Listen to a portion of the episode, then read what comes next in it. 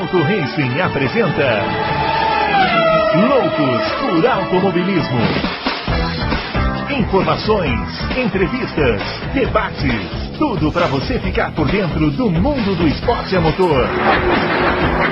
Loucos por Automobilismo está entrando no ar. Muito bem, senhoras e senhores, chegando com Loucos por Automobilismo, edição número 124, aquela edição especial. Por quê? Porque aqui agora a gente vai passar uma hora e mais uns quebradinhos aí, respondendo as perguntas dos, dos nossos queridos confrades, ouvintes, internautas, espectadores, esse povo que está nos vendo aí, que são vocês daqui da nossa audiência. Rápido. Qual é o podcast que você conhece na face da Terra que tem uma edição só para responder perguntas dos nossos ouvintes? Não existe. Toda é semana ainda. É, toda semana, não existe. Então você vê, tivemos o Grande Prêmio de Mônaco, fizemos aqui a edição na terça-feira, debulhamos tudo que aconteceu lá em Mônaco, e agora a gente vai responder as perguntas né, dos nossos queridos amigos aí. Você já sabe, né? Toda semana você pode fazer sua pergunta também. É só entrar lá no Auto Racing e fazer a pergunta na página do Auto Racing. A gente faz as perguntas que estão lá. Isso. Por que a gente não faz as outras perguntas dos outros lugares? Porque é uma coisa ingerenciável, né? Ingerenciável. Então a gente privilegia, privilegia não, a gente faz as perguntas que estão no site Auto Racing. Toda quinta-feira o Adalto coloca lá a notícia. Aí você entra, põe nos comentários a sua pergunta e ela será lida aqui. Não é isso, Adalto? É isso aí. E não precisa nem ser cadastrado no disco, você pode ir lá fazer a pergunta, contanto que seja uma pergunta, né? Sobre automobilismo, uma pergunta, né? Senão, É. senão o moderador não, não libera. Mas, mas é, isso é muito raro. Muito raro, não me lembro de casos É, desse tipo. muito raro. Bom, a gente va- vamos começar, né? Cê- não, não vamos ficar perdendo tempo com discussões assim, porque É verdade. é, as perguntas já estão lá, né? Então lá, tem bastante. Tem bastante perguntas. Eu preciso fazer, reforçar, como a gente está chegando aqui num canal novo, né? É sempre bom reforçar. Pessoal, perguntas têm que ser pequenas. Não mandem perguntas grandes, porque senão a gente perde muito tempo lendo as perguntas e não consegue responder todo mundo. Isso. Então a gente tem aqui a primeira pergunta, é um tratado aqui sobre sobre É. Fórmula 1, a GP do Canadá, acidente, parará, parará, parará. É. Então não dá. Então vamos, vamos, vamos ser mais comedidos aí, não por nós só, nem por vocês, mas pelos outros ouvintes, porque senão não dá tempo de ler as perguntas de todo mundo, né? Então vamos diminuir, ser mais objetivos nas perguntas, beleza? Vamos lá. Muito bem. Vamos começar então hoje a, a primeira pergunta. Ah, lembrando, claro, né, não posso esquecer, os nossos twitters que estão aparecendo aqui, ó. O meu, arroba, ó, tá aqui, né, mais embaixo. Meu arroba Bruno Aleixo 80 e o Adalto, arroba Adalto Racing. Interage com a gente lá no Twitter, que a gente fala É muita bobagem. Vão gostar. o Siegfried pergunta ao Siegfried, olha, ouvinte antigo dos quatro costados, me fez uma pergunta aqui, um, dois, três, quatro, cinco, seis, sete, oito, nove parágrafos a pergunta. E, e bravo, ainda fala umas bravo. coisas que eu não falei aqui, É, Siegfried. Vamos lá. vai. É, ele está falando do sistema de largada da Stock Car, é, que tem por causa de colisão, né? Aí ele está falando aqui que o Adalto falou que não são mais gaiolas. A gente não falou que é gaiola, pelo contrário, a gente falou justamente o que o Siegfried É. está falando, que é o, o bloco. os carros mesmo, pô. É, isso aí. Mas ele pergunta o seguinte, ó, Adalto, vou resumir, tá? Ah. Ele pergunta o seguinte, ó. É, o Adalto disse que os carros hoje são quase o dobro da largura dos da década de 80. Sugiro que, para o nosso bom entendimento, algum confrade que tem mais paciente tempo faça um comparativo das medidas. Já existe isso. É, eu não tenho certeza se foi o Fábio ou o próprio Adalto. Não foi você, Adalto, que colocou uma imagem que tem os dois carros, Coloquei, um do outro. Coloquei. carro de- eu acho que eu vi uma imagem que tem o carro de 2013 e o carro de 2021. Isso. E tem o carro de 2000, tem o carro do Senna também, de no... É. acho que é 91, uma coisa assim, que é menor ainda que o do 2013. É. Uhum. Entendeu? Então, é, é isso. Não é largura, não não é o dobro É. de largura, não chega a ser o dobro. Ele é bem mais largo, ele é quase o dobro, talvez, do, de 91. De comprimento, não chega a ser o dobro, mas é muito maior, entendeu? É. E assim, se você um dia, viu, Siegfried, tiver a oportunidade de ir num evento, quando voltar a existir evento, né? A gente não sabe quando que isso vai acontecer, mas tiver a oportunidade de ir num evento que tenha carros de Fórmula 1 antigos e novos, você vai ficar assustado, porque realmente é assustador mesmo. Esse é. carro de hoje parece um tanque de guerra. Ele pergunta, Adalto, se não foi muito azar do Leclerc na batida ter quebrado aquela peça lá que quebrou. Foi. É, e ele está fazendo uma comparação aqui se foi tipo o Rubinho quando acabou o combustível, quando ele liderava o GP do Brasil. Pode ser. Eu, foi, é, é, a, a, do Rubinho é muito mais. É, é, a do Rubinho.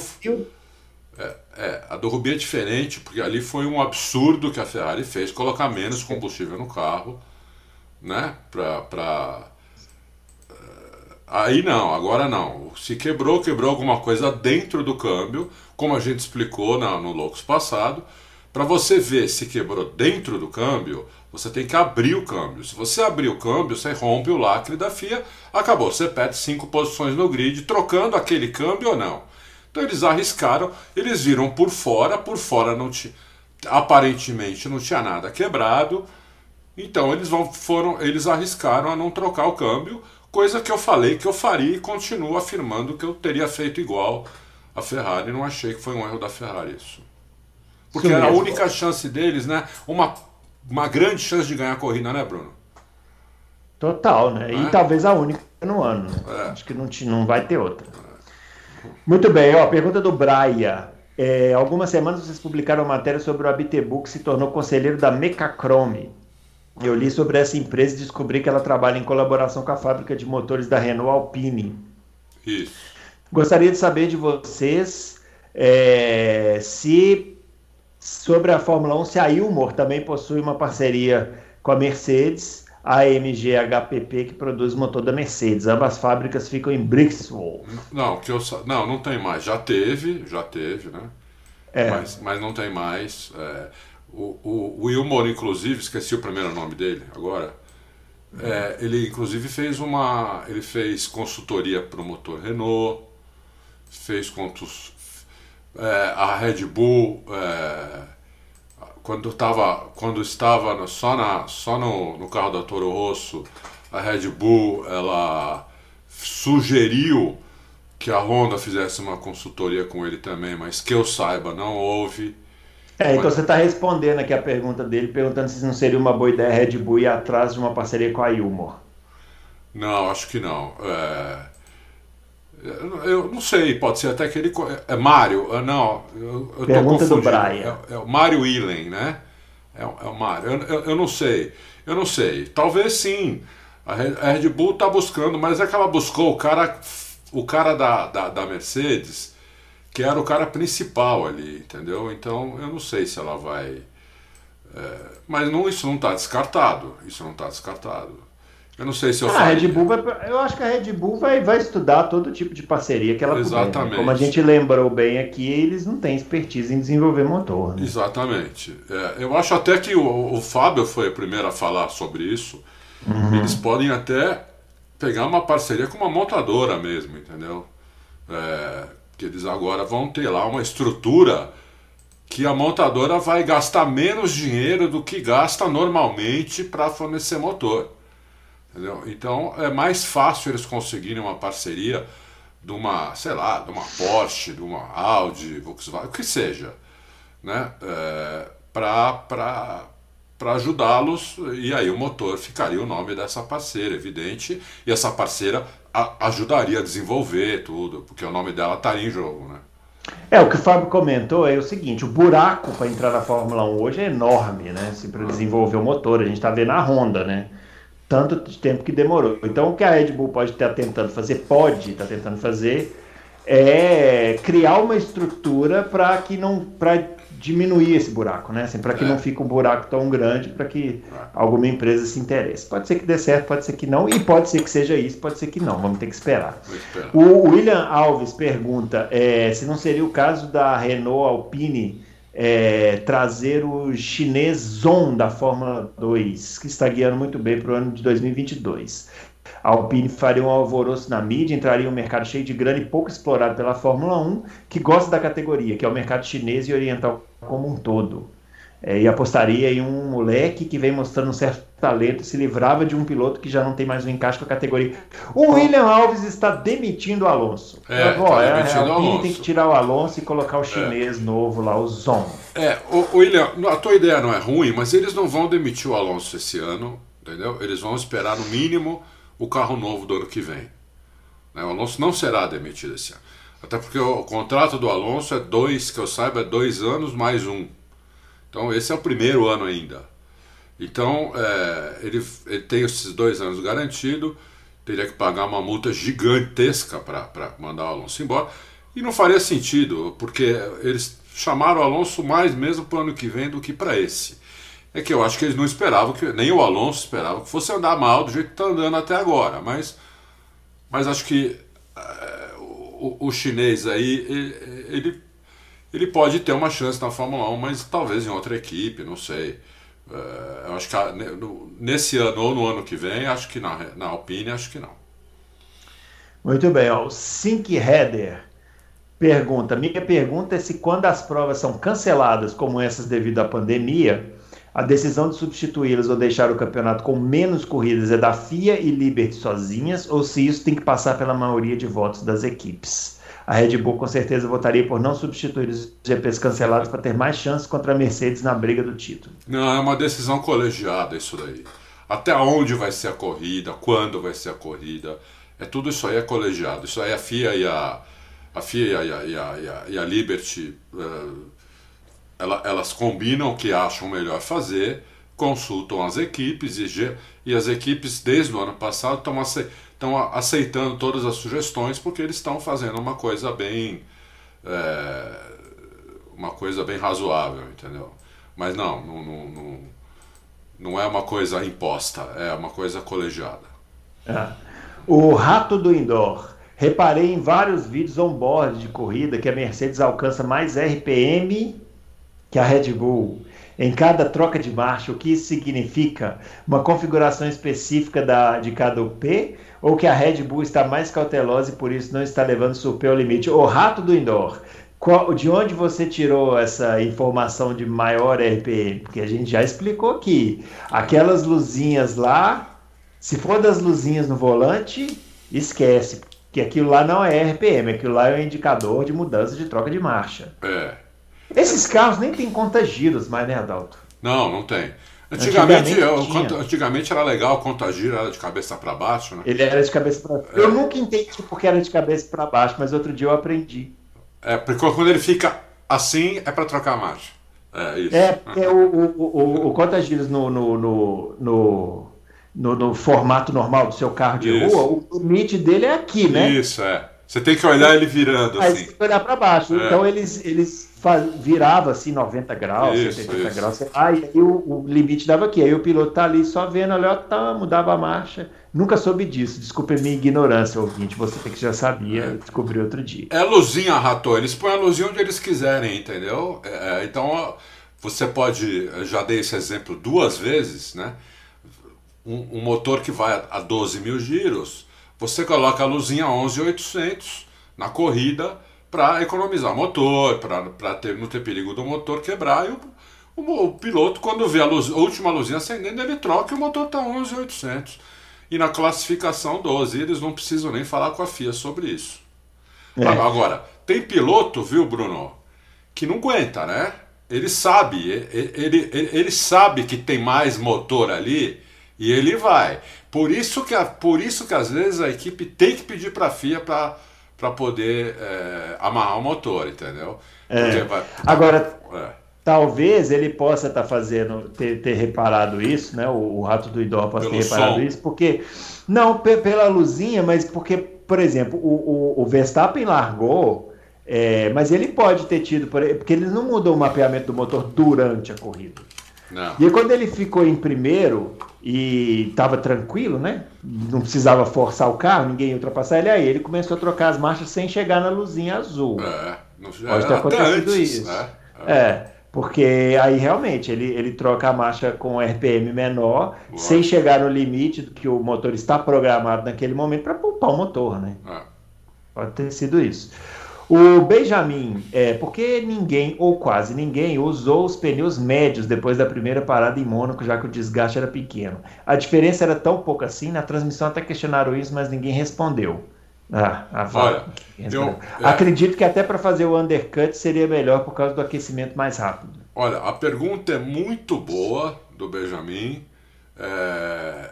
Eu falei com o Dude hoje, perguntei isso para ele, falei, eu falei muito rápido com ele, perguntei isso para ele, e ele me respondeu que o pneu amarelo, o pneu médio, estava dando basicamente a mesma performance do duro lá em Mônaco, só que com a vantagem de durar mais. Então por isso que ninguém usou. Não estava dando diferença de tempo, é, forçando muito dava um décimo, entendeu? Eles falaram, não, não vale a pena. Porque o, o, duro anda, o duro vai durar sem, com certeza até o final da corrida. E o médio pode ser que não.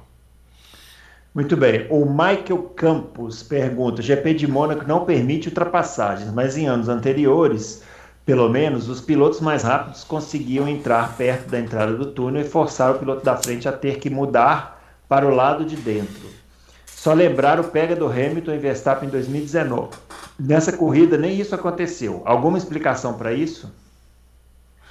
A explicação é que o, o, o Verstappen estava com o carro sobrando ele deve estar falando da disputa do primeiro lugar. É. Né? Porque em outros, em, outras, em outros lugares do grid teve piloto que tentou fazer isso. Mas o, o Verstappen estava com o carro sobrando ali. É, o, o, o, Bottas. O Bottas viu que estava muito difícil passar, ele não ia passar, tanto é que depois ele falou que, ele falou que não ia ter chance de ganhar a corrida. Estava vendo que o Verstappen estava economizando. E depois a mesma coisa com o Sainz. Teria que ser uma, uma coisa muito, muito forçada, que provavelmente ia, ia resultar em batida. Então, é, não aconteceu, não, não, não, tentaram, entendeu? É. Em eu outros... acho que Mônaco é um casamento de coisas que tem que acontecer para a corrida ser boa, no sentido de brigas, é, né? É. Essa corrida estava todo mundo acomodado. Imagina, o Verstappen, primeiro, tranquilo. O Sainz em segundo, tranquilo com uma posição satisfatória. Para a Ferrari não ia arriscar perder o segundo lugar. Sim. E o, o, Norris a mesma coisa. Uma né? coisa. E o Pérez a mesma coisa, porque o Pérez não ia arriscar também. Aqueles pontos que o Pérez fez foram importantíssimos para a Red Bull, né? Muito. Então, isso que ele está citando aqui da, da, da, tentativa do Verstappen em 2019, eles tocaram ele, o Hamilton, o Verstappen naquele campeonato era franco atirador. Eu não sei Sim. se nesse campeonato ele tentaria. Que não, não tentaria. Nem o Hamilton, se estivesse atrás, não ia fazer isso também. Também acho que não. Entendeu? Porque é, falou muito bem, Bruno. Quando o cara é, é franco atirador, tudo bem, entendeu? Mas ali não, os caras estão disputando o título. Então, numa batida ali que sobra para ele, o outro continua, ele toma 25 pontos na cabeça. É. Não, não vai, não vai fazer. Mônaco eu falei, não sei se foi no vídeo de quinta-feira do treino ou no nosso ou no nosso louco. É muito falei. vídeo agora, é muito vídeo. É, muito, tem que assistir a corrida não esperando disputa, esperando, é. vendo outras coisas, porque disputa lá, com esse tamanho desses carros, não, não vai ter. É, não dá, não cabe. O doutor Jalim, grande ah, doutor. Grande doutor Jalim. Sumido, doutor Jalim. É. É, ele pergunta como está chegando a hora de trocar as UPs, se a gente tem alguma informação sobre possíveis atualizações. Então, não temos. É, não temos. Porque ah, o que acontece aí é o seguinte: a, a, a, a Ferrari e a, e a Honda, né, elas estão com o motor um pouco amarrados a Mercedes e a, e a que eu saiba, a Mercedes e a, e a, a Renault, né, a motor da Renault, não estão. Eles estão com motor liberado. A, a inclusive a Renault está com motor liberado desde a primeira corrida. Né? Ela está usando potência máxima no motor dela, sem problema. O, a Honda, ela usou potência máxima só nos, nos treinos livres no Bahrein depois na classificação, aí ela já pediu para a FIA cortar a potência, mudar o mapeamento, porque começou a quebrar coisa, principalmente no carro do Tsunoda. Quebrou no do Pérez também, quebrou no do, do Gasly também, só não quebrou no do, do Verstappen. É, e a Honda, até onde eu sei, quando eu falo com o mate, o mate agora a gente está no YouTube, é um cara que trabalha na Red Bull, que é meu contato, meu acabou se tornando meu amigo. É, ele falou que o, o, motor está amarrado desde, desde a corrida do Bahrein. Entendeu? Ele não está usando potência máxima. Ele só usa potência máxima na classificação, que é aquelas luzinhas que a gente estava falando antes. Eles põem realmente a última luzinha no giro máximo do motor para o, o, pessoal, o, os quatro carros dele poderem usar a potência máxima na classificação. Na corrida eles trazem a luzinha para dentro, né? É, e o, os pilotos trocam um pouquinho antes de marcha do que poderiam. Bom, nessa, nessa atualização é, que eles vão fazer agora, é, nessa troca de, de UP, que vai, provavelmente vai ser, em, vai ser na Áustria, porque nós vamos ter agora Baku, depois duas na Áustria, né? É duas na Áustria? Está é... confirmado isso? Ou, não, não sei, mas... ou, ou, é Baku. Ah, é, está confirmado, porque saiu a Turquia, é isso mesmo. É. Mas, mas pô, o Ricardo não é antes? França não é antes? Pô, eu. Não sei, a gente Bruno, você, tem, você, é mais jovem que eu, você precisa ter uma, ah. uma, memória tua, tem que ser melhor que a minha. A memória já foi embora há muito tempo. A memória foi a primeira a pedir para sair. Fui. Vou entrar aqui. vai falando não, aí. É, a, achei aqui, é França. É França depois ah. de, de Baku. Depois de Azerbaijão é França. Então, eles provavelmente vão trocar o motor na França ou na, na, na primeira corrida da França é dia 20 de junho e a, e a primeira corrida na Áustria é 27 de junho. Inclusive ser três corridas seguidas, né? Depois 4 de julho, de novo na Áustria. É... Nessa, nessa, nessa atualização, se for alguma coisa, alguma peça, presta atenção isso é importante, porque é um detalhe. Se for alguma peça específica que está com algum problema na, na, na UP, por exemplo, da Ferrari e, e da, da Honda, é lógico que eles vão, na, quando eles trocarem a UP, vai ter uma peça nova, mais resistente, para poder aguentar andar com potência máxima. Agora, se o problema for do sistema inteiro, entendeu? Aí é complicado. Aí é muito complicado eles conseguirem eles conseguirem fazer isso. Então tem que ser uma peça ou uma peça específica dentro da UP, uma, duas, três, algumas peças específicas, onde na, nessa, nessa troca eles vão colocar peças mais resistentes, ou alguma coisa periférica, que foi o caso da Mercedes. Da Mercedes era uma questão de, de é, é, refrigeração, né? hoje o Fórmula 1 tem vários, várias refrigerações, porque todas as componentes da UP têm refrigeração separada, né? o MGUK, o MGUH, a, o, o motor a combustão, a central eletrônica, tudo tem, tudo tem refrigeração separada, né? Então era uma questão de refrigeração e uma questão de é... Ai, como é que chama no carro de rua isso? É... O que, o que, o que prende o motor no, no chassi? É a coxim. Coxim, isso. Precisava modificar uns coxins por causa da vibração da, da, da, da UP. Ela vibra, não tem jeito. Um motor que vai a 12.500 giros vibra, não, por melhor que ele seja. Né? Tava, tinha, tava quebrando, podia quebrar o UP por causa disso. Então tiveram que mudar alguns coxins e mudar a refrigeração para poder usar a potência máxima. Vamos ver qual vai ser o caso agora, entendeu? A gente não dá para antecipar isso, porque nem eles sabem. É, eu já perguntei isso, tanto pro, pro Dude quanto pro Mate, eles não sabem, entendeu? Eles falam, uhum. me falaram mais ou menos isso que eu expliquei agora. Muito bem. O Alexandre Nascimento, por que é tão difícil para alguns pilotos campeões, Vettel, Raikkonen Alonso, deixar a Fórmula 1 sabendo que não terão mais carro para disputar o título? É uma boa pergunta, cuja resposta eu não tenho. Né? O que eu sei aqui é o seguinte. Só piloto... uma coisa, imagine só que você é piloto de Fórmula 1 e ainda te paguem para pilotar um carro de Fórmula 1. Isso que, é um caso falar, isso que eu ia né? falar. Todo piloto que guia um Fórmula 1 depois, eu não sei, através dos anos eu vi isso, né?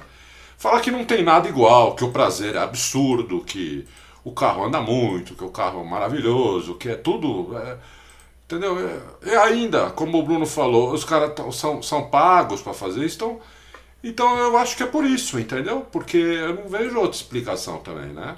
Eu nunca É, fui piloto 1, saber, então saber a hora de parar é uma qualidade que pouquíssimos atletas têm, né? No esporte em geral, É né? verdade, é E verdade. para piloto não é diferente, né? Você lembra o Rubens Barrichello chegou a se oferecer para correr naquela Lotus verde, Foi. né?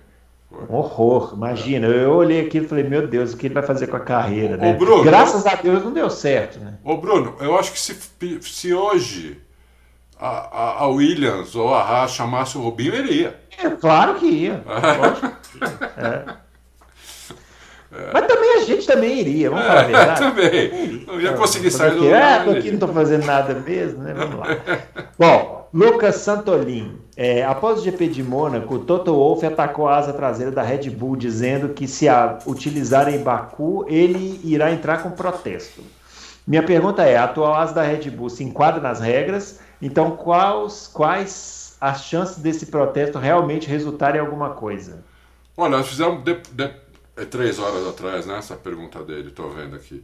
Então, depois disso, Lucas, nós pusemos uma matéria do Ross Brown falando que na, todas as asas estão dentro do regulamento atualmente e elas vão, a asa traseira da, da, da Red Bull e de mais cinco, que são seis equipes, vão estar fora do regulamento só depois do GP de Paul Ricard, quando a FIA vai mudar o teste é, que ela faz hoje. Então, por enquanto, está dentro do regulamento, né? não importa o que eu acho, o que você acha, o que qualquer um acha.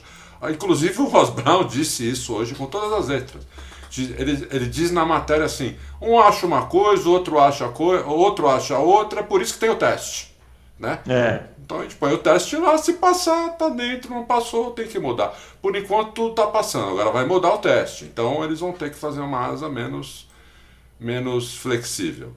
É isso aí. Mas tem um João- adendo aqui, hein? A Red Bull ameaçou protestar a asa dianteira da Mercedes. Então a Mercedes talvez tenha que mudar a asa dianteira dela. Porque tem uma Tá. imagem também da asa da Mercedes, asa dianteira da Mercedes mexendo bastante. É, todo mundo vai ficar reclamando, né? Vai, não tem vai, jeito. vai. João Barata, agora que a Mercedes já conseguiu tirar a roda do Bottas, podemos considerar que tem o pit stop mais longo de sempre? 97 horas foi o tempo que durou o pit stop da Mercedes. Eu ouvi essa, eu vi essa informação hoje, o pit stop mais lento da história. É, 97 horas. É que só conseguiram tirar a roda, acho que hoje, né? Pusemos- Tiraram hoje, né? Puseram um vídeo lá, acho que você colocou aqui no, É. no Auto Race, né? Isso. Puseram um vídeo lá deles tirando a roda. Eu vou te falar, o pessoal sabe. Quem já montou um criado mudo? Hã? É, um é. parafusinho, dá muita raiva, não dá? Fala a verdade. Nossa, então, imagina um carro de Fórmula 1. Muito bem. O Rio do Lima. A McLaren foi muito bem em Mônaco com o Norris. Vocês acham que ela pode surpreender Mercedes e Red Bull em Baku por ser um carro muito rápido em reta, empurrado pelo motor Mercedes? Olha, a McLaren já está me surpreendendo, né? É, acho que está surpreendendo todo mundo. É, essa, essa, essa, em Baku, então, ninguém esperava isso, que a McLaren tinha ido mal no terceiro setor lá de Barcelona, que é bem travado. É, surpreender a Mercedes e a Red Bull, acho, eu, eu acho pouco provável, Hildo. Mas eu já não, eu já não, não descarto nada, porque eles estão melhorando muito, muito a cada corrida, entendeu? Não descarto, acho que não, mas não descarto.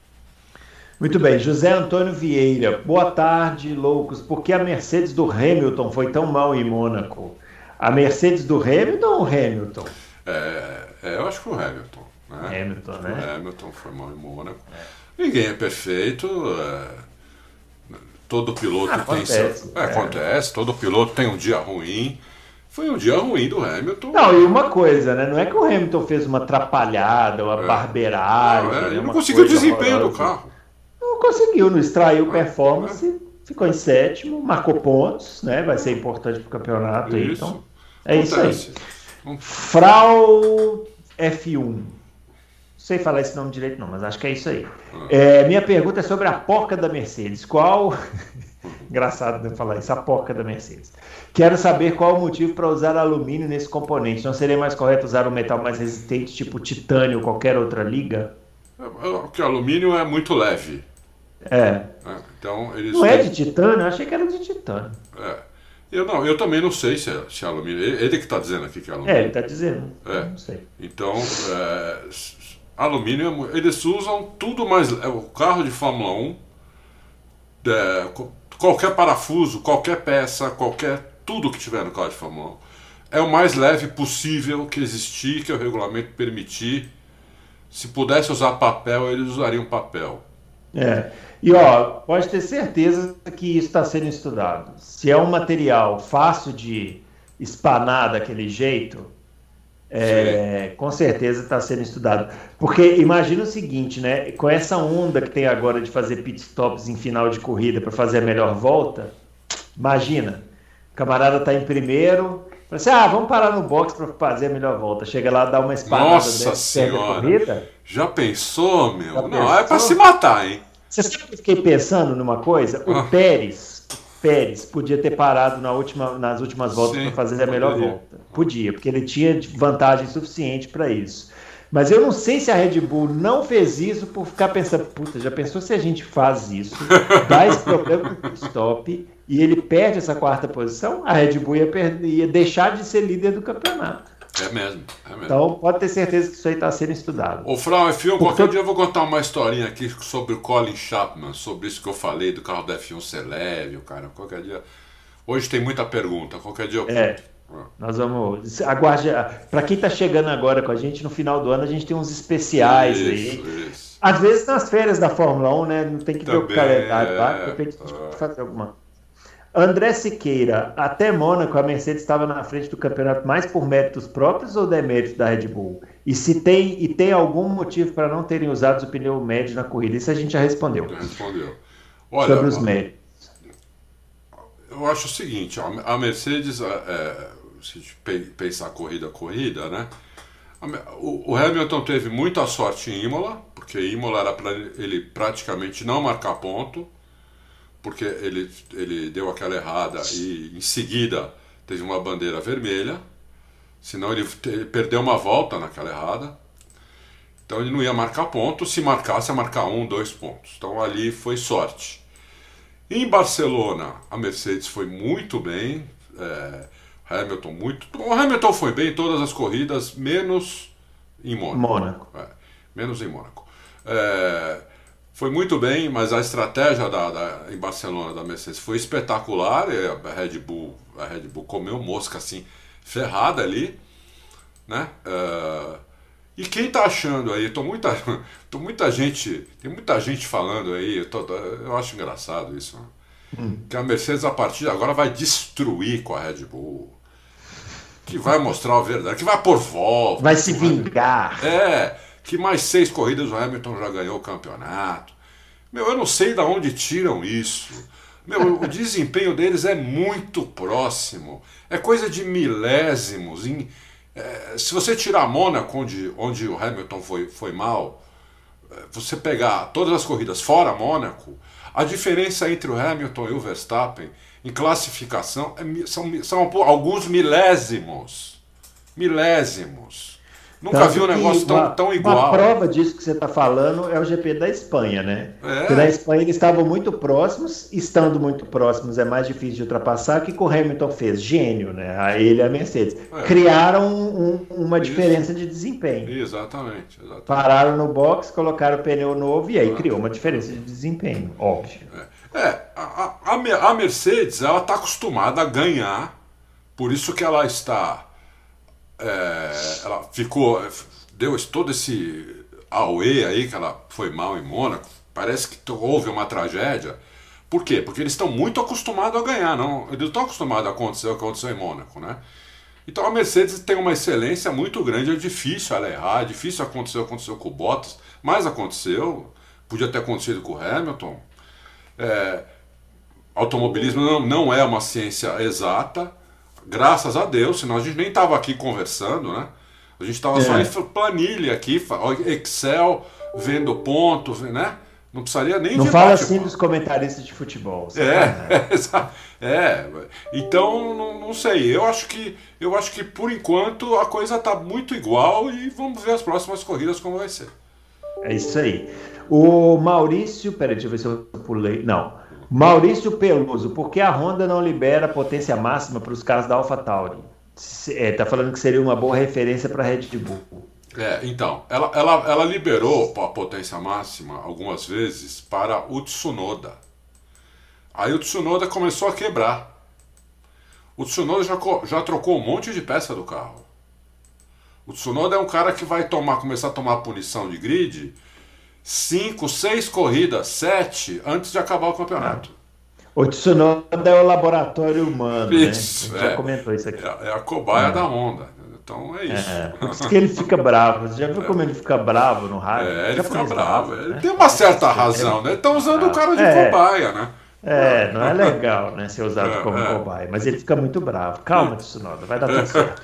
Adriano Aguiar pergunta: parabéns pelos programas, muito obrigado. obrigado. É, trabalho na Mercedes-Benz Caminhões, aqui temos o checklist, porque, no meu ver, alguém não verificou a porca, a porca ainda, pois ela estava gasta e não foi o mecânico que danificou, é, quem colocou não conferiu o desgaste. Pérez fez uma excelente corrida, está comentando. Na realidade, a porca lá na hora do pit stop, ela não estava gasta, né? O que aconteceu é que o cara espanou na hora que ele co colocou a, a, pistola, não foi isso? Foi, foi. Eu achei que foi. Ele, é, parece que ele girou a pistola antes é. dela chegar no, no destino isso. dela, que é a que, porca. E aí, é, antes dela, que, da engrenagem. Isso. Tem né? que encaixar ela perfeitamente para poder ligar. Isso. É. E ele não fez isso e acabou é, espanando, né? Acontece, é. enfim, não deveria acontecer, mas acontece. Jeremias Marquezine. É, Adalto, se a asa flexível da Red Bull está legal, por que a Mercedes não copiou? Seria por causa do baixo rake que a Mercedes não que a Mercedes tem e não funcionaria para eles? É, além disso, poderiam perder downforce curvas de alta com uma asa flexível.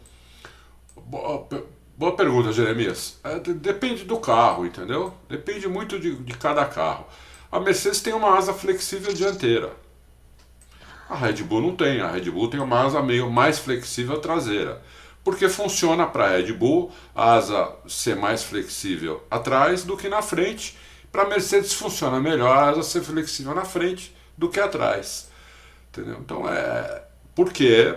Porque a resposta é porque os carros têm concepções diferentes. Uma delas é o reiki, mas tem outras coisas, não é só o reiki. Suspensão dos carros é diferente, assoalho dos carros é diferente é, o, o, o, side, o, side pod é diferente, entendeu?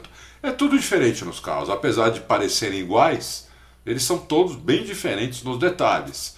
Então, uma coisa que funciona bem para uma pode não funcionar para outra, a não ser quando uma equipe acha um, uma bala de prata, como a Red Bull achou, como a Red Bull não, como o Ross Brown, a equipe dele, achou o difusor duplo, né? Como, a, como a Williams há décadas atrás achou a suspensão é, ativa, ativa. Entendeu? Aí sim, aí é uma, isso é uma bala de prata, funciona em qualquer carro, todo mundo copia. Agora, quando são detalhezinhos, quando é soma de detalhezinhos, não adianta você fazer igual, porque o seu carro não vai funcionar. Entendeu? É, é isso.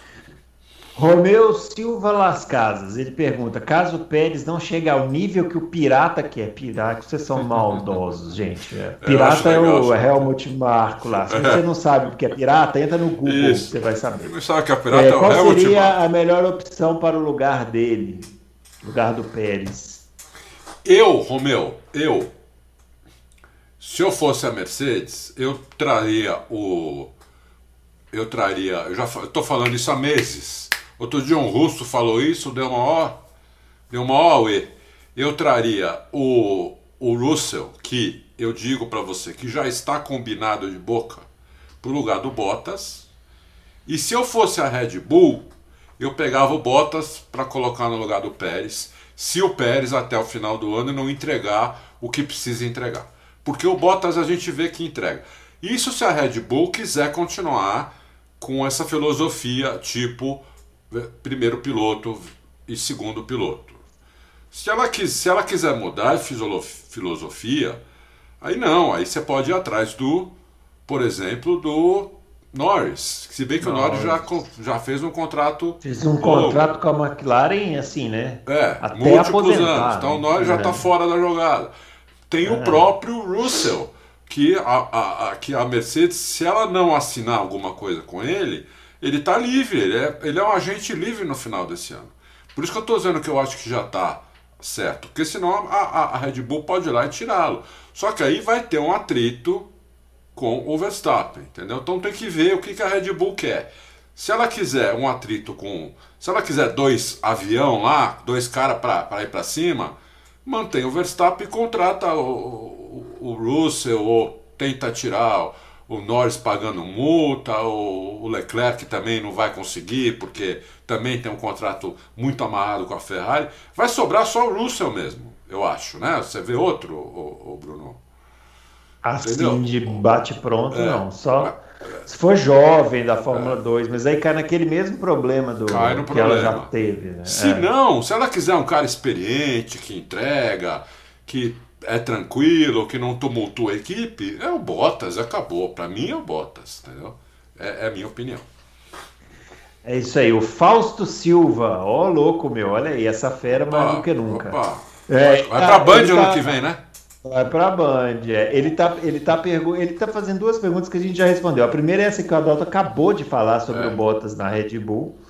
E a outra é sobre o por que, que o Alonso. É, ele está perguntando se eu gostaria de saber cadê o Alonso, se ele já retornou para a Fórmula 1 ou desistiu. Como você é mal, malvado, Fausto Malvado, Fausto O Alonso está lá, só que ele é velhinho, entendeu? É, acontece. É. Lembra o Schumacher? Então, Mesma coisa. Muito malvado. É, a gente avisou isso aqui. Vocês foram muito entusiasmados. Ai, o Alonso vai voltar, vai subir no pódio. Nós falamos, seu Alonso, ó, o Alonso, cuidado, né? Assim também não. O Alonso falou o... que a partir de Paul Ricard é outro campeonato. Vamos ver. Ah, vamos ver. Vamos ver. Bruno Aleixo falou que a partir de amanhã vai começar um regime. Igor Árabe, o que vive no século XX. Isso é o nome dele aqui. É... Muito bem. Só comentando, quem aceita os comentários aqui do site, alguém humano ou um bot. Ah, tá. Ele, ele, pula essa. Ele tá, ele tá reclamando que os, o comentário dele demorou para entrar, mas entrou depois. Eu, eu, já vi que a pergunta dele entrou. Desculpa, eu, eu nem ia ler isso aqui. Foi mal. Ah. O Éder Matias, visto que Mônaco é uma procissão, é, será que proibir o aquecimento de pneus por cobertores não ajudaria no espetáculo? Está é, falando da ultrapassagem do Drogovic, é, que ele conseguiu fazer aquela ultrapassagem porque estava com pneus mais aquecidos. Oh, eu acho que retirar o aquecimento dos pneus por cobertores em Mônaco ajudaria a entortar os guarda-reios né, de, de Mônaco. É, exatamente. Já estão com dificuldade em aquecer o pneu, imagina sem é. cobertura. E a ultrapassagem do Drogovic, né, Adalto, foi linda, maravilhosa, foi espetacular, mas não dá para comparar com a Fórmula 1, né? é o dá. carro de Fórmula 2, é o que nós estamos falando aqui do tamanho dos carros, velocidade, capacidade de frenagem. Isso, isso. Né? É. é. diferente. Claro que teve essa questão do pneu, sim, ajudou. ajudou. Mas eu não sei se na Fórmula 1 ia resolver isso, não. Não, você é viu que o Vettel saiu do box? É. Né? E, e não Apesar perdeu posição. Ali, se, se, mas se ele tivesse com o pneu sem o, o, o, aquecimento por cobertor, eu acho que ele não ia conseguir se manter na frente do Tsunoda. Do Tsunoda não, do Gasly. Do Gasly, é, acho que não, é verdade, é verdade. Ele é. perdia a posição ali. Mas mesmo assim, mesmo assim, a, o aquecimento do, do, do, cobertor não é igual ao da pista. Não, né? não, nunca. Então, esse, o... esse negócio é o seguinte, na verdade, essas mudanças, eu acho o seguinte, se, se eles tirassem os cobertores, essa, essa especulação já aconteceu. Já, né, já. Eu até pensei que fossem tirar. É, é, eles se tirassem nas primeiras corridas ia dar assim uma, uma emoção ali e tal, mas logo depois eles iam. É, é, a é, Fórmula 1 se adapta muito rápido a essas coisas, né? Muito rápido. Muito eu, lembro, rápido. eu lembro que em 2005, quando eles fizeram aquele regulamento esdrúxulo lá de proibir de trocar pneu, uma das coisas mais horrorosas que eu já vi acontecer na Fórmula 1, o cara parava no box com o pneu furado, podia trocar um pneu. Não dá, é Fórmula 1, né? É. Pelo amor de Deus. A primeira corrida, que foi na Austrália, foi espetacular. Todo mundo ultrapassando, uma confusão. Segunda corrida, muito boa na Malásia, legal. Da terceira em diante, acabou. acabou. Não acontecia mais nada. Que a Fórmula 1 vai se adaptando. Tem vai, jeito. vai, não tem jeito. Eles se adaptam muito. Ali estão os melhores. Ali estão é. os melhores. Você fala com os caras, o nível dos caras é muito alto, entendeu? É. É muito alto.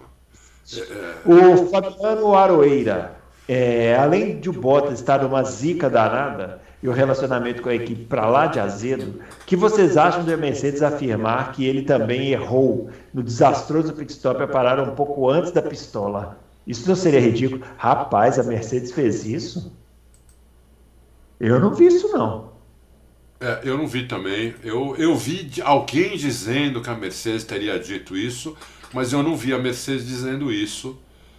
É, ao contrário, eu vi a Mercedes dizendo que vai, vai mudar a porca, vai mudar o sistema todo. Então. O que eu vi de especulação, que talvez alguém pudesse falar que poderia a Mercedes ter falado, mas eu não vi a Mercedes falando também, é que ele talvez tivesse dado um toque no guarda-reio e isso por algum motivo tivesse entortado ali o parafuso, e aí na hora de sair acabou acontecendo aquilo, mas também ninguém falou nada. Muito bem, o Jackson Pierre. É, sabe se a Red Bull sacrificou algo da aerodinâmica para compensar a redução de potência da Honda? Boa pergunta, Jackson. Em Mônaco, não. Em Baku, eu acho que eles podem fazer isso, mas em Mônaco, não. Em Baku vai ser muito interessante muito interessante. Uhum. Porque o que nós vamos ver em Baku vai ser assim. Pra, ó, vou, vou, vou, antecipar algumas coisas aqui. Na classificação, tá. Você ah. vai ver, por exemplo, quando acabar o setor 2, vai estar tá o Verstappen na frente. Vai estar tá roxo, roxo lá, vai estar tá o Verstappen na frente. Aí no setor, no setor 3, ele vai fazer um setor 3 normal e o Hamilton vai, vai, vai roxear o setor 3. Então vai ser uma disputa. E quem é mais rápido?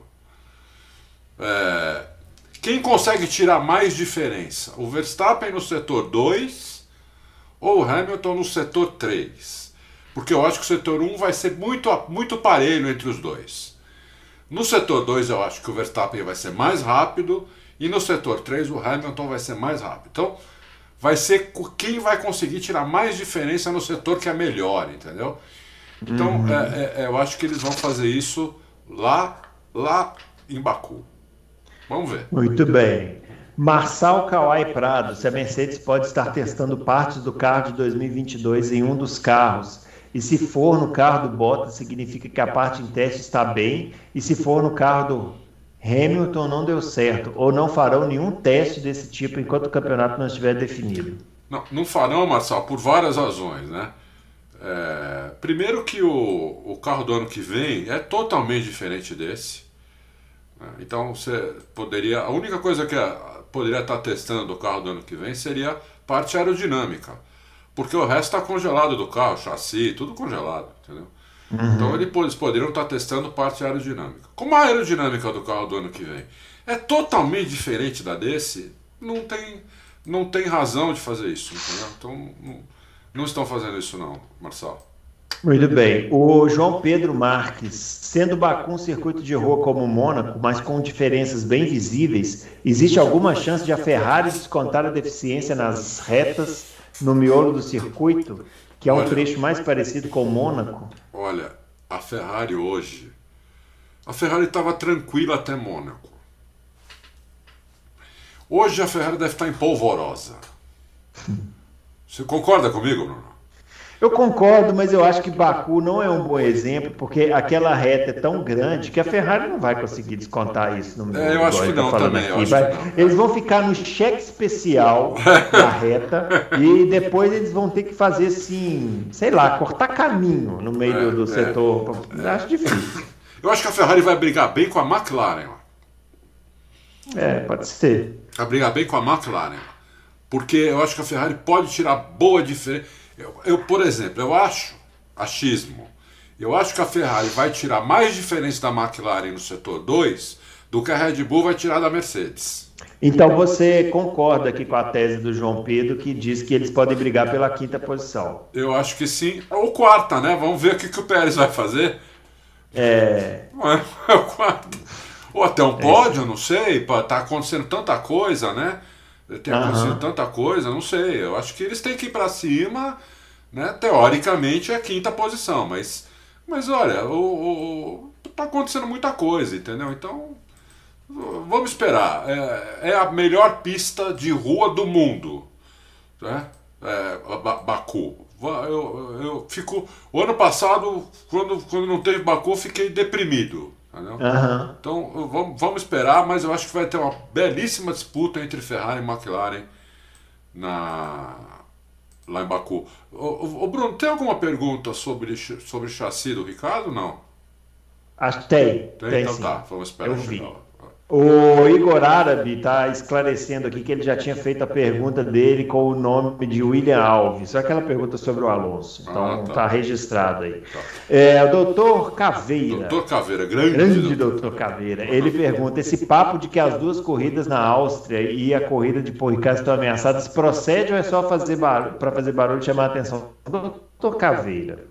No momento atual em que vivemos, todas as corridas estão ameaçadas, meu filho. Tem, todas. Acho que só nos Estados Unidos. E mesmo assim, para chegar nos Estados Unidos é complicado. Então. É, então, minha prima que mora lá, né, que mora na Califórnia, uhum. ela falou até para mim ir para lá, porque eles estão vacinando no aeroporto. É, diz que em Indianápolis vai ter tenda, né? Você chega Quando lá, você opa, chega no aeroporto, eles te dão a vacina da Pfizer aí, de graça.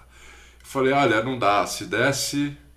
Me falou isso essa semana, acho que anteontem, é. não sei, mandou um WhatsApp aqui, vem pra cá, eu vou te buscar no aeroporto, traz, traz a família. Eu falei, pô, você acha que é. A passagem tá mil e tantos dólares. Nossa, são... Passagem Ué. São Paulo BH tá caríssima. Então não ganha na loteria, não. Gastar 6, 7, 8 mil dólares para é. ir tomar vacina, não dá, não. É, Se você fosse um empresário, né, que pudesse comprar vacina clandestinamente, igual não aconteceu no Brasil, né? É, coisas Porque isso não acontece aqui, aí tudo bem, né? Mas não é o caso. É. Então não, é, é, tá tudo ameaçado, doutor Caveira. Agora, eu acho que eles vão dar um jeito, né? Porque se eles conseguiram fazer essas corridas, né, o ano passado, é, eu acho que eles vão conseguir fazer de novo. É, é, eles têm uma bolha muito bem feita, não, não dá para não dá para criticar isso, não dá para negar isso, né, Bruno? Ah, eles tiveram quantos casos no ano passado? É, Pouquíssimos. A, a né? e mesmo é... assim, os que tiveram é gente que furou, é. furou a bolha, o Pérez. É. Então eu acho que eu acho que está mais para as corridas acontecerem, mas não, não, não é garantido, Tocaveira. Não é garantido. Nenhuma corrida é garantida. Nenhuma corrida é garantida. É. Infelizmente. Garantida, gar... Na garantia sou eu. Vai para o Paraguai. A única corrida garantida é o GP do Brasil. Vai para o Paraguai, compra lá um eletrônico. A única corrida garantida é no GP do Brasil, no Rio de Janeiro, naquela pista maravilhosa que eles vão construir em Deodoro. Vai ficar pronto agora. Vai. Tá quase pronto. 15 dias. Pode ir lá, você vai ter 15 dias, tem um autódromo lá maravilhoso. Pode ter minas de campo minado? Pode, mas isso aí a gente pula. Que isso? Vocês, vocês reclamam muito. Márcio Kajima, gostaria de entender melhor sobre a troca de chassi, aí ó, que talvez ocorra por Ricardo como ele pode ser trocado para o seu estilo. Isso é possível simplesmente por ter havido algum dano nele. Seria uma simples substituição. Uh, uma vez a Ferrari trocou o chassi do Felipe Massa, não sei se você lembra, acho que foi em 2015, né? É, o chassi você pode trocar, você pede para a FIA para trocar o chassi, você faz o chassi igual. É que esse chassi pode estar trincado, ele pode ter algum defeito de fabricação, mas tem que ser um chassi igual. Não pode mudar nada no chassi. Tem que ser igual, pode ser um novo, mas tem que ser igual ao anterior. Isso sempre foi assim na Fórmula 1, não é, não é uma regra nova. É um chassi no, sempre assim. Sempre não, né? Sempre é muito tempo. De, de, de uns 20 anos para cá é assim. É, você, você não pode mudar o chassi no meio do campeonato, entendeu? Colocar um outro chassi diferente. É o mesmo chassi, só que é um chassi novo porque eles acham que tem algum problema nesse chassi, porque como a gente falou no último Loucos, o, o, o Fábio falou bem, o, o, Ricardo e a equipe já viram tudo, tudo, tudo, tudo, tudo que pode estar acontecendo e sobraram duas opções. Ou uma, o Ricardo não sabe guiar o carro da McLaren, é, é, a primeira, é uma opção. A outra opção é o chassi tem algum problema. Então vamos trocar o chassi para ver se é o problema do chassi. Já trocaram vários chassis. O Bruno lembrou de um, mas já teve muitas outras trocas. É, eu me lembro que esse do Felipe Massa chamou muita atenção, porque a Ferrari, para admitir que o problema é com o carro, é difícil, é, é né? Difícil, pessoal, é a cultura lá do da época do comendador era, é, é. era, mais, era mais complicado, mas aconteceu mesmo. Eles trocaram o chassi do Felipe Massa em 2012, se não me engano. O Manuel Fernandes, nosso ouvinte telespectador, internauta de Angola, é, perguntando: sendo o setor 2 de Baku muito travado, já sabendo da vantagem da Ferrari nesse setor, será que com um bom vácuo na reta não poderemos ter outra surpresa? Olha que boa ideia que ele deu, que nós não pensamos nisso. É. Será que vai, alguém vai dar vácuo ali um para o outro? Não custa nada um dar vácuo para o outro ali, hein? Um dá vácuo numa volta, o outro dá vácuo na outra, olha. E aí é. a Ferrari, não estou dizendo que vai fazer pole, mas pode vir mais para frente do que a gente imagina. É, o problema é que todo mundo vai pensar nisso, né?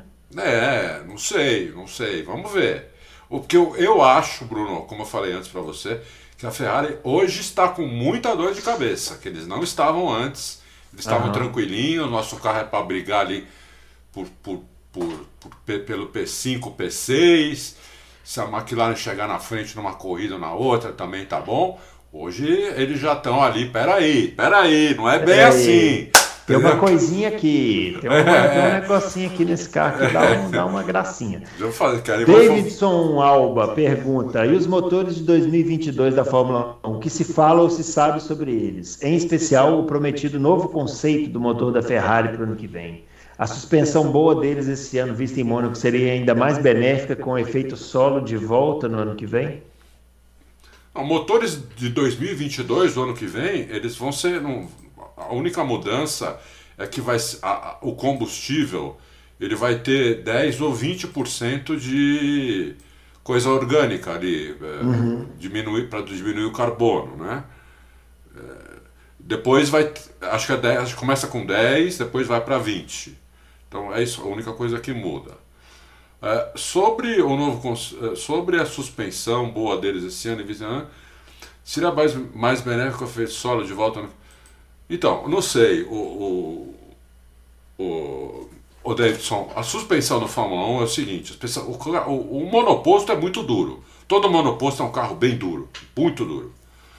O Fórmula 1 é, um, é uma tábua. A Fórmula 1 é absolutamente dura a suspensão do Fórmula 1, se ela mexer isso aqui, não sei se dando para ver, Bruno. Se ela uhum. mexer isso aqui é muito. Né? Amortecedor, mola, tudo. Se mexer isso aqui é muito. Ou seja, qualquer zebra que você pegue no Fórmula 1, por isso que o carro dá aqueles pulos que você vê, né? Ah, decola. O Rubinho quase morreu por causa disso há 30 anos atrás. É, os caras, quando sobem em cima da. A não ser quando a zebra é lisa. Né? A suspensão da Ferrari, pelo que a gente viu em Mônaco, é uma suspensão que eles conseguiram fazer. Uma suspensão que não é mole, né? porque não pode ser mole, porque senão dá muita transferência de peso. Um dia vamos fazer um programa sobre isso também. Vamos falar sobre aerodinâmica na Fórmula 1, transfer... como... o que, é uma curva no carro de Fórmula 1, qual a transferência de peso, o que, que a aerodinâmica faz, o que, que a suspensão faz, mas esse é um, é um assunto que demora muito. Então vamos deixar para fazer isso num programa. É, não sei se essa, essa suspensão atual da Ferrari é, seria mais ou menos benéfica num carro com efeito solo. De qualquer maneira, ficou claro que a suspensão da Ferrari é muito boa em Mônaco. Ou eles conseguiram um acerto de suspensão muito bom em Mônaco, né? Vamos ver agora em Baku se eles conseguem a mesma coisa ou se foi um, uma epifania que aconteceu. Uhum. Né? Vamos ver, vamos ver. Mas por enquanto, é, a suspensão da Ferrari em, em, em ó, foi show. Maravilhosa, muito bem. Vocês viram aí o efeito, né? Só agora dá para fazer esse tipo de reação aqui. É, é. O Ricardo Pellegrini, se vocês fossem o Toto Wolff, o que fariam com Rosberg naquele GP de Mônaco de 2014, em que ele errou a curva que eu nunca vi ninguém errar, me rabou alta? Já viu sim, Ricardo Pellegrini. Ali é um lugar que se erra, sim, senhor. Também não. Tanto é que tem uma área de escape ali. É, o, o, teve um, um piloto nos anos 80, eu acho que foi aquele australiano que foi campeão é, como chama? O Alan Jones. Alan Jones. capotou ali naquela curva ali. Então ali o pessoal erra. É, foi reto na área de escape para o Lewis não fazer a pole. Porque na época dele ele não foi punido. Você lembra disso, Adalto? Eu, eu, lembro, eu, eu, eu queria ter comentado isso, porque a gente ficou muito preso naquela história do Leclerc bateu de propósito e a gente lembrou só do Schumacher. É. Mas o Rosberg também deu uma espanadinha ali também, né? Deu, foi. E eu, não, eu, eu, não, eu acho que eu não comentei porque eu não lembrava o ano. E ele está falando aqui que foi 2014, deve ter sido. É. Olha, é, ali, é, ali inclusive. É, realmente o Rosberg. Não sei se não foi ali que começou o problema entre o Hamilton e o Rosberg. Pode ser. Pode é. ser. É. Pode ser. Porque o Hamilton achou que foi de propósito. É. Né? Eu achei também. É. Então, pode ter sido mesmo. É. Por que, que ele não foi punido, eu não sei. Na, naquela época, eu acho que não não, ele não foi punido justamente porque o que ele falou aqui está errado. Aquela curva você escapa. Assim. Ah, escapa. A curva do Schumacher é que você não escapa. O Schumacher é que foi cara de pau até o último limite da cara de pau. Ele, o Rosberg não. Ali, ali você, você escapa. Você errar a freada ali, você passa reto. Se né? foi vigarice do Rosberg, foi muito bem feita. Foi bem feita, ao contrário do Schumacher, que foi porca, né? Isso, ter... é. É. Mas ali tem é. dúvida. No caso do Leclerc, eu não tenho dúvida, acho que ninguém só tem lembrando, mais.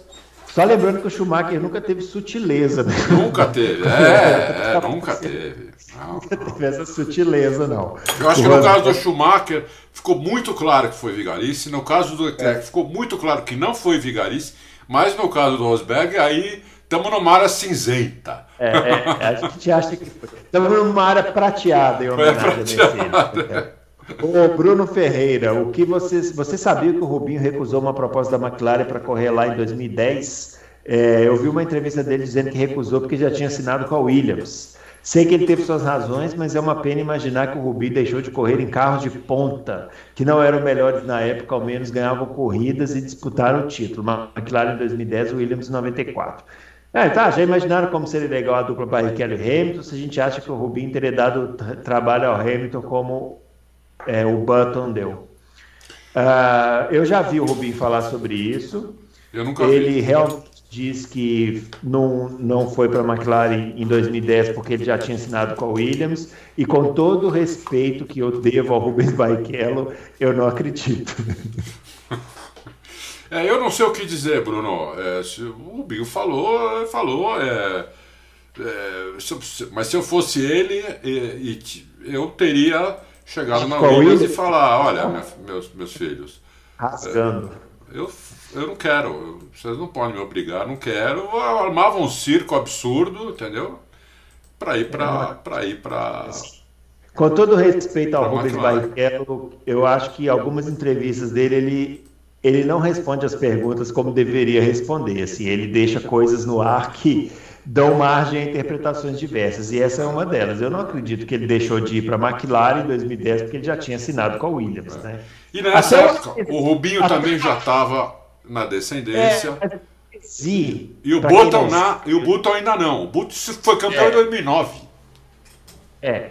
Eu, o Alesi, para quem não sabe, o, o Jean Alesi, no começo de carreira, não tinha fama que ele assinou dois contratos com a Williams e com a Ferrari e com a Tyrrell. Ele tinha três contratos. Sério? E optou.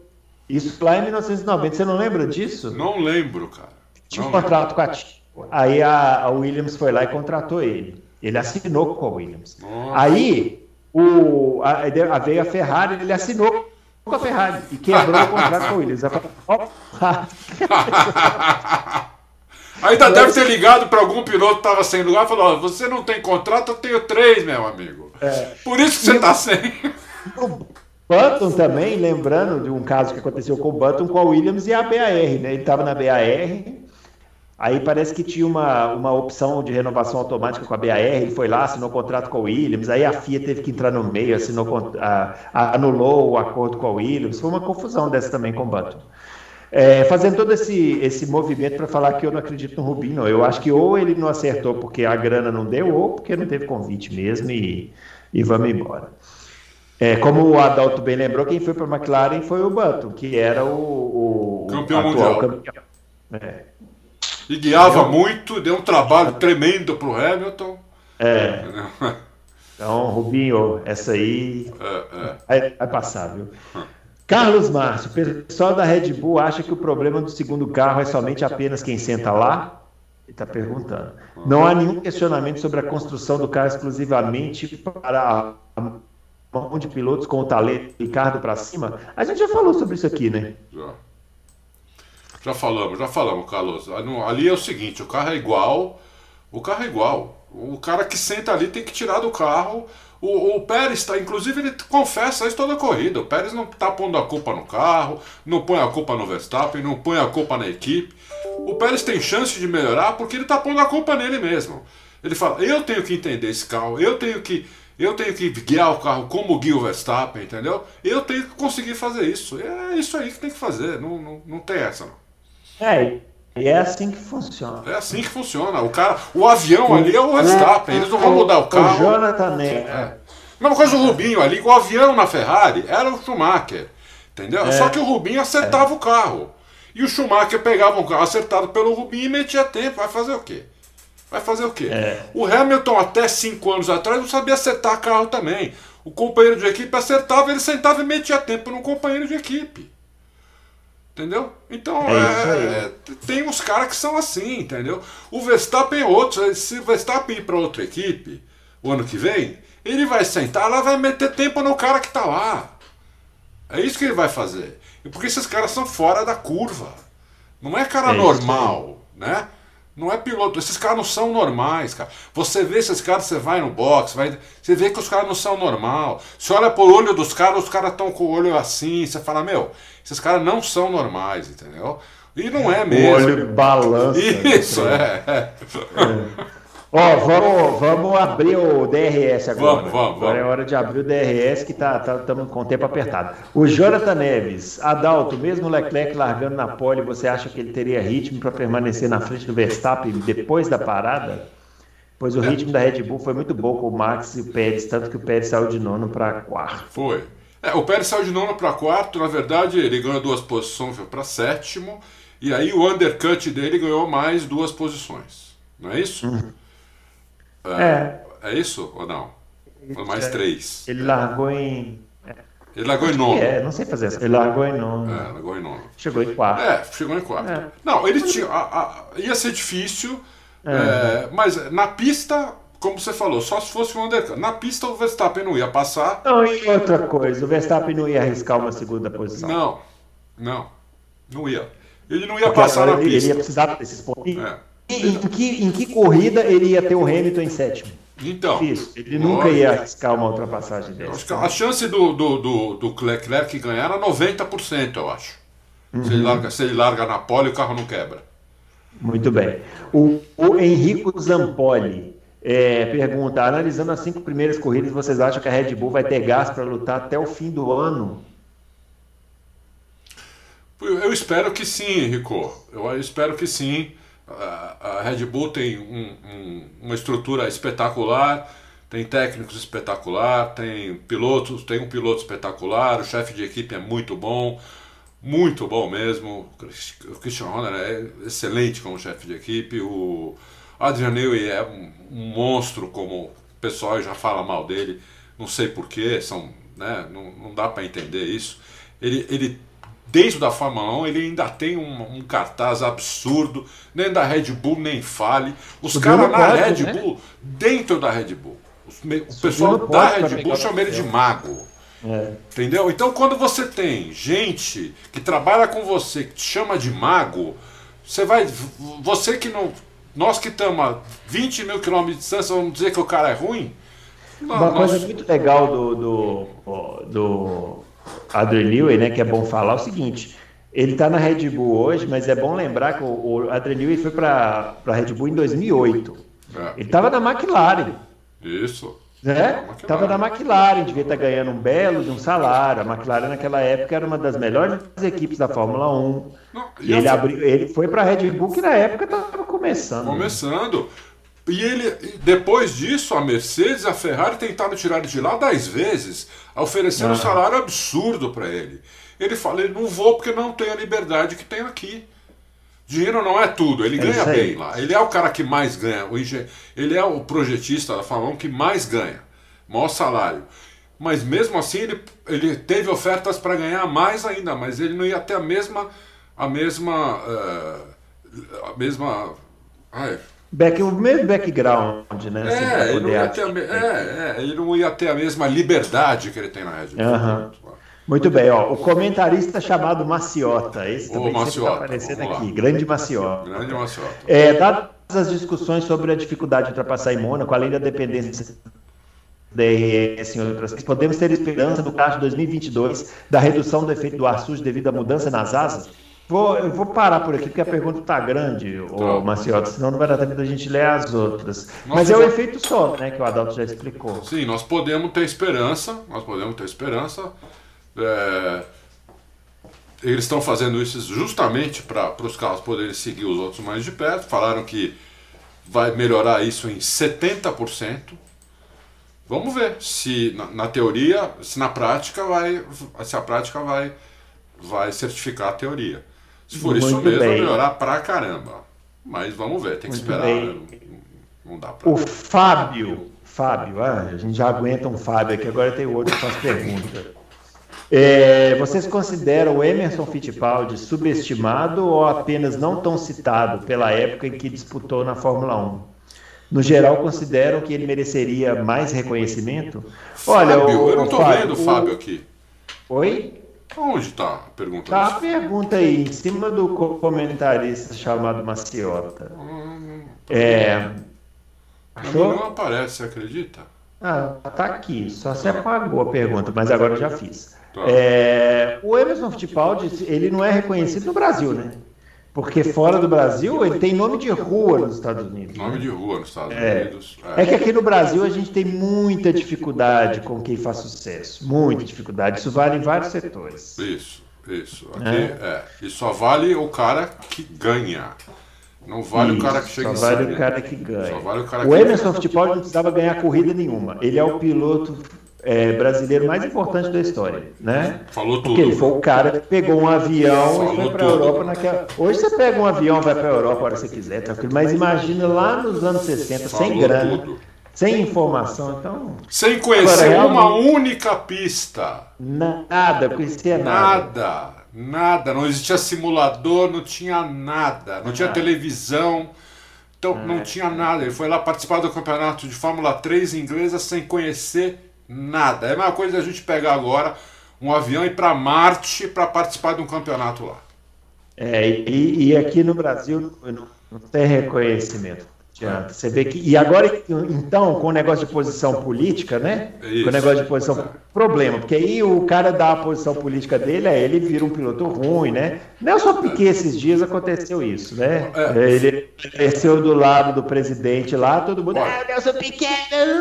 É. Continua sendo tricampeão mundial de Fórmula 1. Exatamente, exatamente. Oh, oh, deixa eu falar uma coisinha pro Fábio. Fábio, você.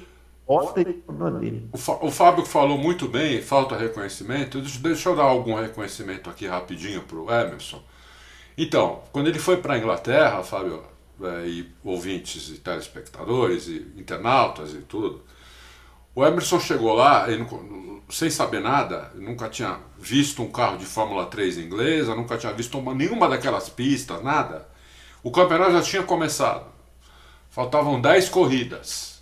Foi 1969. Faltavam 10 corridas. O Emerson participou das 10 que faltavam. E ganhou 8. E chegou em segundo nas outras duas. E foi campeão. Se me falar outro que fez isso, eu não sei. Então, o Emerson tinha que ter todo, além da importância dele de ser o primeiro a desbravar, abrir o caminho, olha o que ele fez na pista. É um é uma monstruosidade isso. Só que o Brasil não tem memória. Não tem memória. Esse é o problema. É isso aí. O Bruno 320, Bruno Chinosar, né, que tá, tá sempre aqui, é, eu vi um comentário de um confrade de uma notícia da Red Bull falando a respeito do ambiente de trabalho na Red Bull. Como o Helmut Marko destrói o ambiente com suas declarações públicas. Apesar do que aconteceu em Mônaco, a Mercedes sempre apoia o Bottas. Eu concordo com o confrade, apesar de ter esquecido quem foi. Mas gostaria que falasse a respeito do ambiente de trabalho dentro da corporação Red Bull. É, o, o Marco realmente ele tem esse defeito é, que é grave. Ele é um cara que ele fala coisa que não precisava, principalmente publicamente, né? É, O Toto Wolff é ao contrário do Toto Wolff. O Toto Wolff nunca vai falar mal de ninguém da equipe. Lá dentro ele fala, lá dentro ele chama o cara e dá, e dá esporro nos, nos caras. Que é o que tem que fazer mesmo, quando o cara faz besteira. Esse mecânico tomou, esse mecânico que fez essa besteira no, no carro do Bottas na troca, pode ter certeza que esse cara tomou uma bronca, mas privada, chamou no escritório, entendeu? O Marco não, o Marco sai falando. Realmente o ambiente lá não é bom por causa do Marco. A Mercedes é muito melhor. É, na, na McLaren Olha, o, dizem que hoje o, o pessoal tem dúvida onde é o melhor ambiente da Fórmula 1. Se é na Mercedes ou na McLaren. Viu, Bruno? Se a McLaren também é um ambiente uhum. muito bom. Esse Zac Brown, é, o pessoal adora ele. André Seidel também é muito, um cara muito legal. E, é, diz que é muito bom trabalhar na, muito bom trabalhar na McLaren. Muito bem. Ó, o. Opa, perdi aqui. Ah, o Aura Drummer, boa tarde. No último minuto que ele mandou a pergunta, gostaria de saber a expectativa de vocês para a Indy 500. É, se acham que esse ano vai ser um pouco mais fácil dar perto do carro da frente? A expectativa para a Indy 500 é sempre que seja uma grande corrida, e geralmente é. Né? É, geralmente é. É, uma corrida imperdível. Eu, eu sou suspeito porque eu, assim, eu acho que o Dixon sempre é favorito. É, eu acho que ele é um, um, dos grandes favoritos. Agora, a Indy já aconteceu muitas vezes do cara largar, o cara que largar em último ganhar a corrida. E de 500. Porque é uma corrida de resistência, né? Corrida que dura três. Uma coisa, é, a mesma coisa que a gente falou para Mônaco vale para Indianápolis, porém com outras, com outros aspectos, né? É uma maneira diferente de assistir uma corrida. Sim. Não é uma corrida frenética, é uma corrida que durante 150 voltas é um joguinho de xadrez que você tem que ir degustando isso. ali, né? Aproveitando. Isso, ajustando o carro. Vai chegar nas últimas 50 voltas e pau. É, é isso? É. Sprint é. nas últimas então, 50 não... voltas. E entendendo o carro era... nas primeiras 150. Isso, porque na era pós-Twitter tem isso. A gente fica lá assistindo as 500 milhas e fica vendo no Twitter a galera com 50 voltas. que corrida chata! É, galera, é. 500 milhas. Então, é, é, é assim que funciona assistam as 500 milhas. Em quem não assistir vai ser expulso aqui desse programa. Se vai ter um o especial, na terça-feira vamos falar super da 500 milhas. Totalmente, programa dedicado aqui às 500 milhas. É o Bruno Shinozaki, né? Tá xingando a é, gente aqui. É, é. O... Duas últimas aqui, ó. O Nishan Capuji está só comentando que é, o pessoal da Fórmula 1, se visse a corrida da NASCAR em Austin, ia infartar, ia mesmo. Você viu Deus me livre. O Nishan mandou um negócio cara... para mim, eu falei, coisa ridícula, meu. Que coisa ridícula não, isso. O cara, o cara não viu o outro, bateu atrás. Nossa, que coisa ridícula. Mas, não tinha pneu, mas... não tinha pneu, acabou os pneus de chuva. Ele está comentando aqui também do track limits, né? Que lá também eles ignoraram o track limits, é. mas a Indy já tinha feito isso. Lá em, Austin, lá em Austin também. Eles estavam usando a pista para lá do Deus me livre. E por último, Marcelo BP é, aqui se atribui essa indianização dos carros de Fórmula 1 atuais, cada vez mais semelhantes aos carros da categoria americana, anos 90. Não. Em contraponto à europeização dos carros da Indy hoje. Menores, o tamanho. É por causa do é tamanho. Tá falando, é, aí tá certo, concordo. É, é. Estranho esse movimento inverso das categorias, não? É, esse motor, esse motor aí, teve que os carros ficaram maiores, né? Não teve jeito, porque o motor ele é dividido em muitas partes e, e nem todas podem ficar muito muito perto, nem juntinhas, ele é muito grande. Né? Então o carro aumentou muito por causa disso. Você não ia aumentar só a parte de trás, o carro ia ficar um monstrengo. E para que ia mudar o centro de gravidade, tudo, então teve que aumentar o carro inteiro, entendeu? Então é, é isso. É, é isso. Quando tiver esse motor, vai ser isso. É, se bem que eu acho que com o tempo as coisas vão começar a compactar, como, como, como tudo, né? Como tudo. É isso, vão ficar cada vez menores. Muito bem, é isso. Né? É, finalizando aqui o Loucos para o Automobilismo, nós temos então essa intimação para você, assista às 500 milhas no domingo. Eu nem vou falar qual é o horário da prova, sabe por quê? 500 milhas começa às 8 da manhã. Você acorda, faz lá seu tira-gosto, toma isso. aquele café forçado, vai se preparando mentalmente, isso. entendeu? É Assistindo, procura no YouTube um pré-corrida legal vai vendo, vê corridas antigas lá no blog da Indy, vai se preparando, é o dia inteiro. Domingo não é para, já não é para sair de casa mesmo. Então, é, aproveita, aproveita, as E não é tem isso? desculpa, porque vai passar na TV aberta. Vai passar na TV aberta. E aí na segunda, na terça-feira a gente grava a edição aqui falando sobre as 500 milhas. Tomara que seja uma grande corrida, que a gente tenha muita coisa para falar aqui. Beleza? Um abraço para todo mundo. Não se esqueça de dar o joinha, não se esqueça de se inscrever no canal, não se esqueça de divulgar para as pessoas. Hoje eu vi um ouvinte lá comentando, falar, ah, eu, eu divulgo esse Muito legal. todo mundo. Isso mesmo, tem que divulgar. É isso Divulga a gente, é, é, é isso aí. É, Divulga a gente. É isso aí. Obrigado. Um abraço e até lá. Até, até lá, até a próxima edição na, que a gente vai gravar na terça. Boas 500 milhas para todo mundo.